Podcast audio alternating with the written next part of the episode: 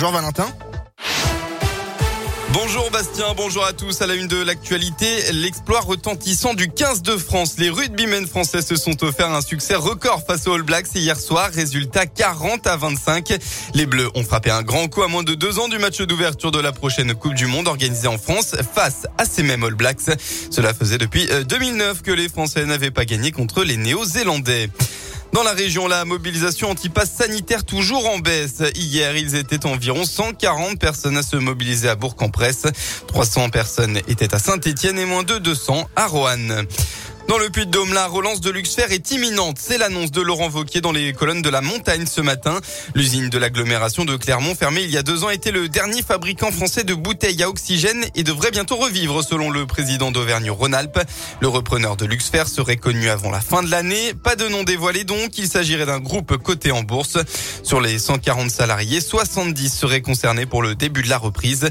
L'investissement global serait de 60 à 80 millions d'euros, a notamment expliqué Laurent Vauquier. Paris. On revient au sport. En football, cette fois, le Clermont Foot espère avoir retenu la leçon. Les joueurs auvergnats promus en Ligue 1 ont vécu un cauchemar lors de la dernière sortie à Saint-Etienne.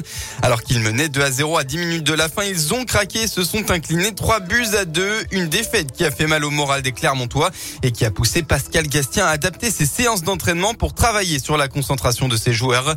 Vital Nsimba a lui revu le match à tête reposée. Il en tire plusieurs enseignements qu'il faudra mettre en pratique cet après-midi face à Nice pas de marche tout simplement. Même si on gagne 2-0, il faut être concentré du début à la fin et il faut pas relâcher. Parce que la Ligue 1, c'est dur et c'est un monde impitoyable. Donc euh, si on lâche ne serait-ce que 10 minutes, ben, on se fait punir à la fin. Je pense juste euh, la concentration, je trouve.